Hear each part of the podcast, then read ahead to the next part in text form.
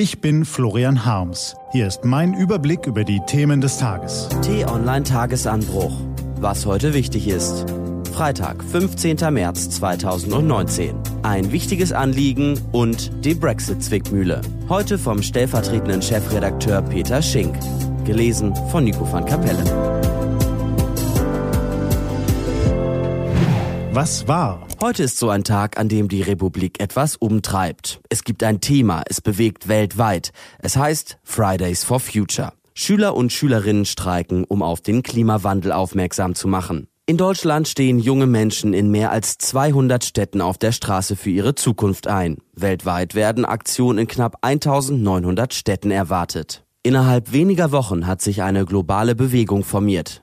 Die Geschwindigkeit beeindruckt und ist schnell erklärt. Zum einen finden im Internet neue Bewegungen unfassbar schnell Zulauf. Zum anderen geschieht das, wenn das Thema einen Nerv trifft. Im Fall von Fridays for Future war die 16-jährige Schwedin Greta Thunberg das Symbol dessen, was viele bewegt. Aber sie war nur der Auslöser. Es geht um etwas. Vordergründig richtet sich der Protest gegen Politiker, die zu wenig gegen den Klimawandel unternehmen. Warum sollen wir zur Schule gehen? fragen die Jugendlichen, wenn es keine Zukunft mehr geben wird, für die es sich zu lernen lohnt. Aus dem Protest spricht zugleich eine tiefe Ohnmacht. Unsere Kinder wachsen mit dem Klimawandel auf, können scheinbar kaum etwas gegen ihn ausrichten. Da wächst die Wut. Der Protest richtet sich gegen die Politiker. Die aber schließen sich dem Protest an. In Deutschland gibt es kaum einen Spitzenpolitiker, der sich nicht anerkennend äußert. Die Kritik am Schuleschwänzen geht nahezu unter. Selbst Bundeskanzlerin Angela Merkel lobt den Protest. Was sie den Schülern allerdings nicht vermitteln kann, warum brauchen Politik und Wirtschaft so viele Jahre, um zu handeln, wo es doch einen breiten gesellschaftlichen Konsens gibt, dass wir schnell handeln müssen, um die Erderwärmung zu begrenzen. Und, sind wir ehrlich, so richtig verstehen können wir das selbst nicht. Die Schwedin Thunberg fordert, die Treibhausgase bis 2030 um 80 Prozent zu reduzieren. Das ist eine Ansage. Die EU plant bislang 40 Prozent Reduktion. Da muss noch mehr gehen. Problem nur, junge Menschen haben für gewöhnlich keine Lobby. Nun wählen sie also die Straße. Also, liebe Bundeskanzlerin, wenn der Protest der Schüler ein wichtiges Anliegen ist, kommt die Bundesregierung dann auch deren Forderungen nach? Wohl eher nicht. Das ist das eigentliche Dilemma. Aus der Zustimmung der Erwachsenen folgt womöglich nichts. Das ist der Frust der Jungen. Sie laufen mit ihren Anliegen gegen eine Gummiwand. Sie bekommen vermittelt, Recht habt ihr, aber gemeint ist, wir tun doch eh schon, was wir können. Doch das ist eine Ausrede. Natürlich könnten Politik und Wirtschaft ihre Anstrengungen vervielfachen und beschleunigen. Zurück bleibt bei den Protestierenden der Eindruck, die Politik gehe verantwortungslos mit dem Planeten um. Und dann war da noch, Sie ahnen es, die Briten.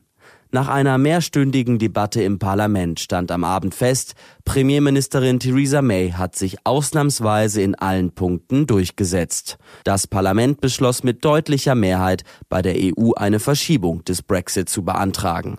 Doch May hat eine Hintertür eingebaut. Jetzt steht ihr, nennen wir es ruhig, Erpressungsfahrplan.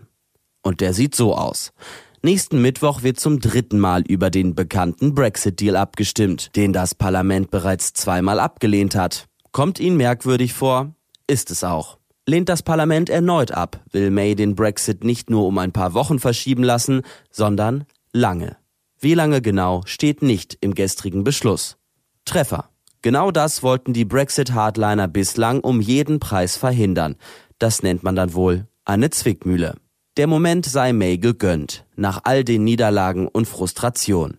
Aber gelöst ist damit noch keins der Brexit-Probleme. Man wünscht den Briten eines für die kommenden Wochen. Das Parlament möge seine Würde wiederfinden. Was steht an? Die T-Online-Redaktion blickt für Sie heute unter anderem auf diese Themen. Der Bundesrat tagt. Auf der Agenda der Digitalpakt für Schulen, die Lockerung des Werbeverbots für Abtreibung, mehr Hilfe für Kliniken bei Organspenden. Und Joachim Löw nominiert den Kader für die Spiele gegen Serbien und die Niederlande. Diese und andere Nachrichten, Analysen, Interviews und Kolumnen gibt's den ganzen Tag auf t-online.de. Das war der T-Online Tagesanbruch vom 15. März 2019. Produziert vom Online-Radio und Podcast-Anbieter Detektor FM. Morgen gibt's den Tagesanbruch am Wochenende mit dem Rückblick auf die wichtigsten Themen der Woche und im Ausblick auf das, was kommt. Das war der T-Online-Tagesanbruch für heute. Ich wünsche Ihnen einen frohen Freitag. Ihr Florian Harms.